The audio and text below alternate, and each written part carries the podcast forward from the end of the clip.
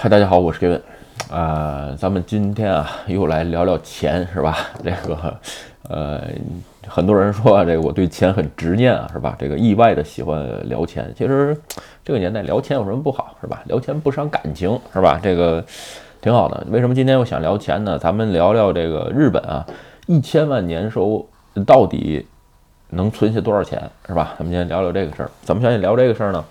呃，前一阵儿吧，有一个叫宇泽义，叫有扎瓦茨巴萨的这么一个人，就是在亚马日日日本的亚马逊，你搜一下，他写的书很多，写了一本书，呃，欧甘内诺信里是吧？就是他挺火的，就是原来，呃，他现在新加坡生活，就是说他原来写过，就是说，呃，炒股票啊，然后这个，嗯，炒股非常在行，不动产，包括卖一些这个有料的什么这个。呃，商财像搞传销一样，知道吧？然后呢，这个基本上在日本的时候，那真是会所嫩模，是吧？还住在六本木的顶层，一个月押金，一个月的这个房租一百多万日日元啊。然后呢，后来这个破产了，然后基本上就是没钱了在日本。然后呢，哎，去新加坡了，然后借了五百万，是吧？然后呢，经过两三年的奋斗，呃，现在又身家基本上是好像十几亿啊，还是几十亿，我忘了。确实很有才，他也是头脑非常好啊，也是名校毕业。然后呢，现在主要是虚拟货币、不动产，还有这个投资，哎呃，股票投资、FX 的之类的投资。对，因为我 follow 他的这个推特看看，有时候他写本书看看。然后呢，这本书啊，主要讲了一个钱的事儿，是吧？然后呢，哎，觉得挺有道理的。所以呢，咱们今天就借这个聊一下日本一千万年收到底能存多少钱，然后呢，聊聊。咱们先说，有人觉得，哎，这个咱们今天说这个一千万是上班族的一千万啊，就是年收一千万，在日本普普通的上班族，因为我说过啊，这个呃年收一千万的上班族和一千万收入的年薪一千万的上班族和年和年收入呃一千万的自由职业者，其实差别是蛮大的啊，这个有可能一天一地。这个这个一天一地是会是是是会转换的啊，有机会咱们再聊这个事儿是吧？咱们今天就说说上班族一千万是吧？你比如说有一些大手会社吧，这个比如说你在呃一些日本的五大商社工作是吧？这种情况下平均年收都一千多万。然后呢，好一点的公司，有人也说了，哎呀，这个外资企业这个比如说什么外派呀、科什么科长啊、这个部长之类的也一千多万呢，确实是如此，也可以可以赚到。但是呢，这个一千多万其实在呃，自由职业者眼里吧，我就觉得，嗯，嗨，其实就这么回事儿，是吧？为什么呢？就是基本上这个差别不大，这个跟你一千万收入也好，五百万收入也好，差别不大，就是个误差。咱聊聊啊，为什么？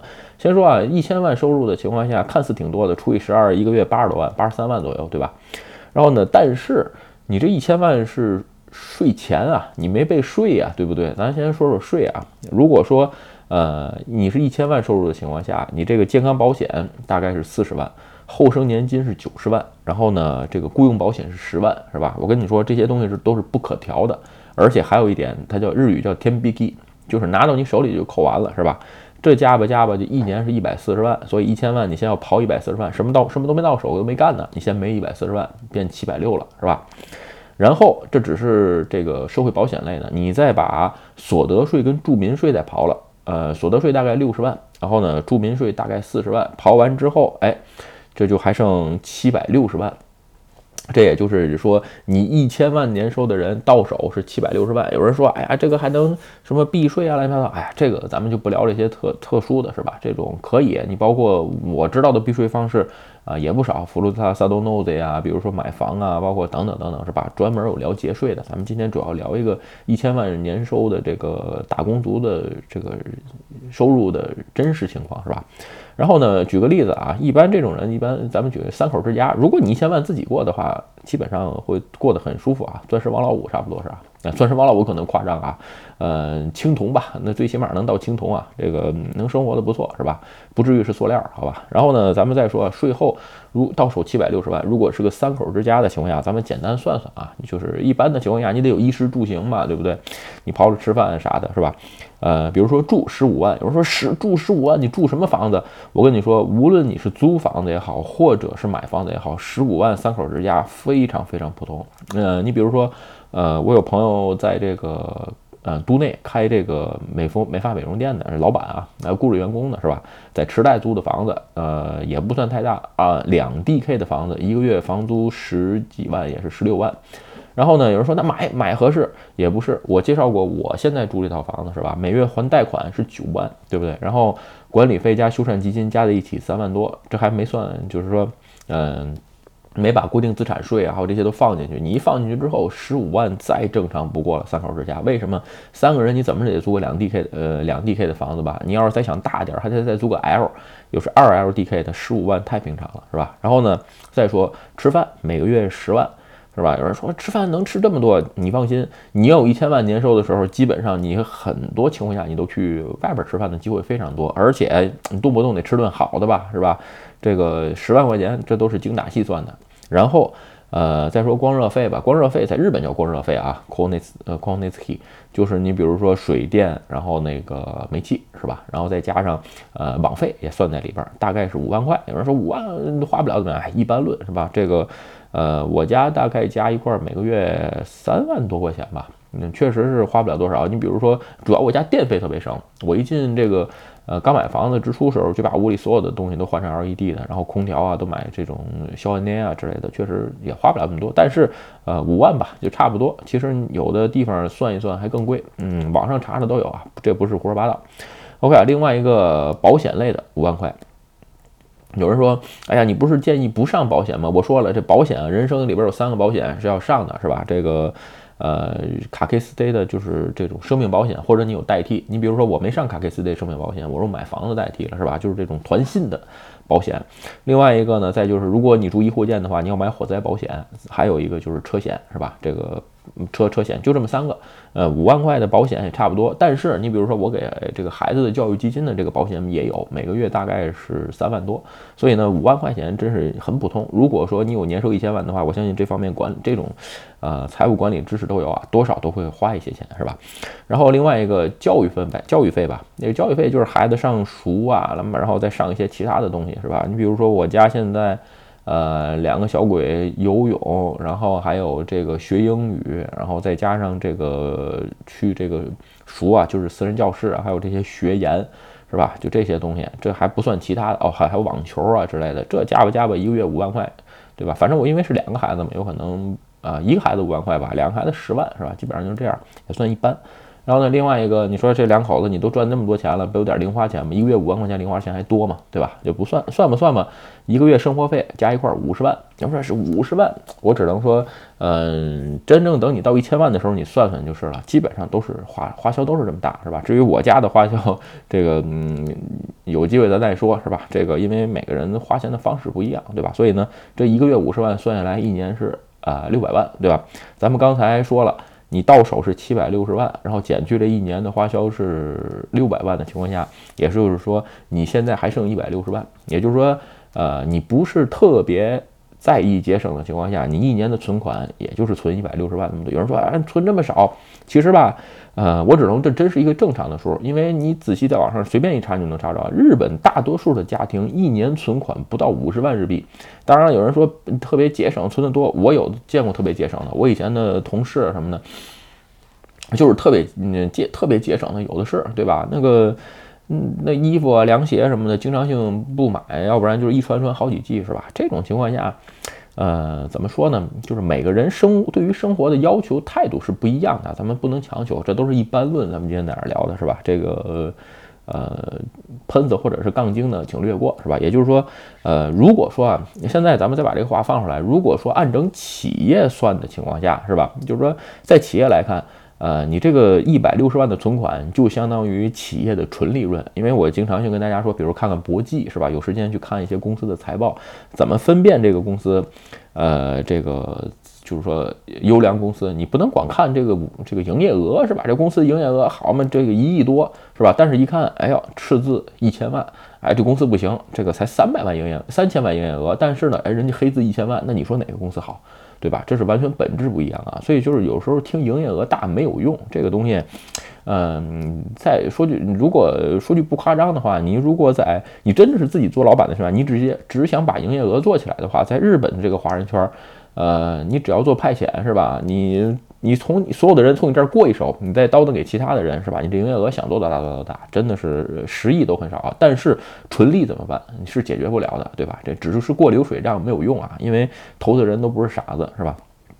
所以啊，就说这个年收多少啊，其实没用，知道吧？这个没什么，差不了多少。为什么呢？你说你一百六十万，就是说年收一千万的人，可自由支配的资金是一百六十万一年。也就是说，你说那年收七百万的人呢？年收七百万的人有可能可自由支配的资资金是一百万，也就是差个六十万，一年差六十万，那能差多少？对吧？所以在这种情况下，就是说不要太在意这个事儿。好啊，现在这个咱们在这儿说一个重点啊，我下边说这四点，如果看视频的各位朋友都明，如果你都明白的情况下，哎，你已经具备了现在独立创业的这个这个基础素质啊，我认为可以考虑马上去创业，是吧？OK 啊，咱们是拿这个。呃，个人收入跟企业的这个去做对比，咱们解释一下为什么我总推荐大家去学一些这个跟自己职业技能没有关系的东西呢？其实非常非常重要。那么先说啊，这个税前收入，也就是年收一千万，就相当于企业的营业额，对吧？日语叫五利阿给，就是你一年营业额有多少，是吧？然后第二，咱们刚才说的那些生活费，生活费其实特别简单，就是企业维持企业正常运营的。固定费用，如果说你比如说在企业里边，哎，这个租房啊、会议室啊，给员工提供的这些福利啊、吃啊、喝呀、水啊什么的，这都是固定费用，对吧？有的时候员工进的进公司之后会觉得，哎呀，你看我们公司这个有免费的零食、有免费的水、免费的喝什么？你放心，那都是老板为了避税，是吧？用这些小玩意儿吸引你，其实呢没法给你多少钱，对吧？这些东西他都可以做经费报的啊，这在于我来说，我更乐意，对吧？这个至于我，你比如说，呃，出去吃饭啊什么的。掏这点钱又能收买人心，是吧？而且我直接做经费就走公司账了，对吧？所以这种事儿很多老板是非常非常乐意的啊。然后呢，另外一个咱们再说了，刚才说的，你比如社会保险、医疗保险、住民税、所得税这些，对于企业来对于企业来说，也就是很普通的呃法人税，然后住民税，再加上一些呃消费税和盈利税，对吧？最后一点就是说，刚才咱们说的第四点，那个储蓄的问题，你一年可以存一百六十万，储蓄就相当于企业的纯利润，是吧？如果你现在对于你，如果你现在只是一个上班族，如果你能把我刚才说的那四点对应到企业的每一项，其实你对基础的财务知识，还有就是说普通的这个呃企业的这个盈利跟分配模式吧，对吧？这个都所就是最少有基础的了解啊。咱们刚才说了，就是说为什么呃建议大家看博记啊之类的东西，而且建议很多，总在说，哎呀，要做自由职业者，去开副业，去创业等等。因为呃普通的上班族的话，有两项你是没法调整的，对吧？就是说也不能，嗯，应该说是啊两就是两大项吧，一个是社会保险，一个是税金，你是没法调整的。但是对于企业不一样啊，这个。你的这个税金啊，还有这个各种的这个经费之类的是能调整的，对吧？这至于怎么调整，其实有其他的视频介绍啊。然后呢，另外一个，我最近又呃公司嘛，又做了一个呃加入了一个新的。这个避税的方式啊，这个有时间咱们可以聊一下，对吧？其实，但是因为这个视频吧，就是就这种避税的视频是站在法人的角度上，如果没有一般没有成立法人的情况下呢，其实用处不大。但是，呃，自由职业者或者是法人这个避税方式都挺不错的，有时间跟大家聊啊。因为这个其实我也不是为了，呃，专门做这个避税来吸引大家的，主要是。呃，这种制度呢，就是说很多人不知道，因为它本身是合理合法的，对吧？这个而且是政府鼓励你去做，去加入这种制度啊。OK 啊。就是说，咱们再说啊，就是说，呃，为了实现自己的这个时间自由也好啊，这个财富自由也好，对吧？你要拿每年的你这个储蓄是吧？我为什么跟大家说，呃，研究投资啊？比如你，因为你是一千六百万的收入的话，你一年有一百六十万的可自由支配的资金，也就是说可以做自由投资，对吧？这种情况下呢，哎，你才能产生更大的利益。其实，呃，举个简举两个简单的例子吧，在日本挺有代表性的企业啊，一个是尼多利。这叫在国内叫什么叫四鸟啊，还是叫啥？我不知道啊。还有一个就是日本的迪士尼的这个经营者，是吧？你看他们两个的这个财报，因为我其实特别喜欢看公司的财报啊。尼多里这家公司我就是挺看好的，原来是为什么呢？它原来跟日本的大众家具啊在竞争嘛，是吧？当时看完财报我就说，哎呀，大众家具跟尼多里这种公司竞争完全是炮灰。为什么那么说呢？呃，尼多里啊，从平成二十一呃二十一年吧，到平成二十七年，每年对于新设备还有这种新厂房的投资大概是两百多亿日元，是吧？平成二十七年之后，一直到现在，每年大概有四百七十亿日元进行这种资产跟新力的投资，有自己工厂啊、自己品牌等等建立，对吧？就是说，人家尼多里想这个看的这个对手是 IKEA 是吧？这个斯威 n 的 IKEA IKEA 这个大种，你我只能大种家具，只有在日本生活的朋友知道啊，做高级家具的，我只能说你站错赛道，选错了对手是吧？你这个体量，你跟 Nido 去拼的话，这不基本上就是炮灰嘛，对吧？当然了，大种现在也完了，被亚马达收购了是吧？然后至于迪士尼也是如此，是吧？你看迪士尼的财报，每年投入大概也是五六百亿、上千亿去盖新的主题公园。你看每次这个迪士尼的这个这个动画片一火，这个马上日本的迪士尼的这个代理权经营者就会经营新的这个，就会建新的主题啊。这个真的是跟进非常非常猛，而且。呃，为什么喜欢这家原因？公司的之一，喜欢这家公司的另一个原因就是说，呃，全世界的迪士尼，呃，我知道的信息，好像除了日本之外，全部都是迪士尼直接经营的，对吧？只有日本的迪士尼是代理权，而且好像日本的迪士尼这个代理权还非常非常赚钱，其他的迪士尼大部分都是赤字啊。所以说，呃，赚钱存钱其实都很重要，是吧？在别的视频当中聊过，你赚的这部分钱可自由支配的这钱，包括企业也好，个人也好，你如何能做一个下一个投资，产生更大的利益，其实最关键，是吧？OK 啊，另外一个咱们再说啊，就是说，呃，对于这个很多在经济上，就是说，呃，这个日本工作的人吧，他很多工作时间长也好啊，就是说有一些固有观念啊，包括，嗯，就是说已经僵化了，是吧？为什么呢？因为日本。大部分的时候啊，就是年工制。我，但是我觉得这个东西很快会废止啊。就是说，你只要年头长，熬年头是吧？你这工资肯定能涨。其实呢，现在这个社会，嗯，随着这次。这个新冠病毒的搅局吧，很多的传统观念已经被打破了，是吧？就是说不一定是涨，就是说你现在涨的这个公司有可能都跑不赢这个通货膨胀，是吧？所以在这种情况下，有一些观念就不要太去执着了，是吧？就是说，呃，年收怎么怎么样？哎呀，我到底能来日本之后我能赚我我这个上班能赚多少钱？其实，呃，不用太纠结这个东西，因为什么呢？呃。因为上限你已经知道了，你多会多，你也多不出去这个上限，是吧？其实咱聊过啊，在日本到底有多少人能拿到一千万？其实非常非常少啊。所以说呢，基本上不用太纠结年收这个事儿。嗯，与其你要是想来日本过更好生活的话，你不如稳定下来之后，哎，独立去创业或者做自由职业者，是吧？然后呢，第二个就是说关于这个呃存款啊，就是利，就是这个利润啊，你得钱把它哎。保能你能获得更大的利润，其实才是最关键的，是吧？咱们说了，这个年收一千万，算来算去只有一百六十万。换句话说，嗯，但是有两件事啊。就是说你是马上做，你就可以有立竿见影的，因为赚钱肯定是不容易，是吧？就是说一个是节税，另外一个是节省。别的视频当中有很多都聊过啊，咱们不重复聊。就是说这两件事儿你是可以控的。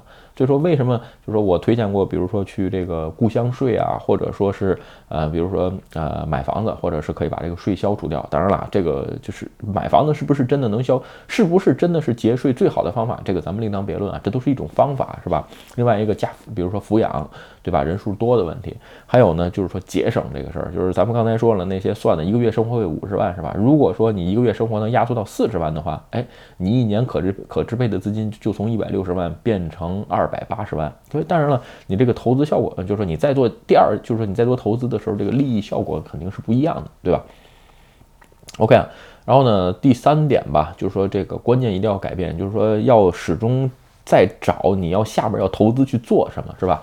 嗯，我在推特上也发过，然后呢，就是说我今年尝试的，呃，原来是做买黄金是吧？就是资产保值，然后呢，新冠病毒这个之后呢，我把黄金抛售了，然后呢，现在在做这个 B to B 的这种投资是吧？比如说，呃，有网友留言问啊，哎，这个东西是不是会像国内那种暴雷啊，或者怎么样？我只能说投资有风险是吧？入市需谨慎，这个东西是不是会暴雷？你是不是会赶上暴击？我只能说，呃，这个完全是你自己判断是吧？你比如说我现在自己用的那个 S。BI 所有下路烂顶股那个，它也有这个 default，就是不履行债务，大概是一亿三千万左右，对吧？就是换句话说，如果这一亿三千万的事儿让你赶上了，那就是百分之百；如果没赶上，没赶上就没赶上。什么事情它都是个几率的问题，本身投资就有风险，对吧？考虑清楚。但是呢，呃，一定要选一个适合你的。你比如说我自己的个性吧，不太适合做，比如说股票啊、FX 啊，或者是虚拟货币。我更适合做这种呃稍微稳定一点的收入，也就是说回报率不是特别高，但是呢不用自己操很大的心，是吧？因为毕竟这不是我的主业。还是那句话，在现在的这种情况下，要找着找到适合自己的投资方式，这个去做投资，是吧 OK 啊，今天这个视频咱们越聊越长啊，就是说聊一聊吧。其实，在日本上班族啊，年收一千万啊，也就是那么回事儿，是吧？不用太执着这个薪水，还是给自己哎创造更大的空间，想办法去独立做自由职业者或者是创业，是吧？才能短期间短期间的这个实现这个时间自由或者是财富自由。OK 啊，今天的视频就跟大家聊到这儿。如果你觉得我的视频有意思或者对你有帮助，请你帮我点赞或者分享，也欢迎加入给文的会员频道，会有更多的福利。拜拜。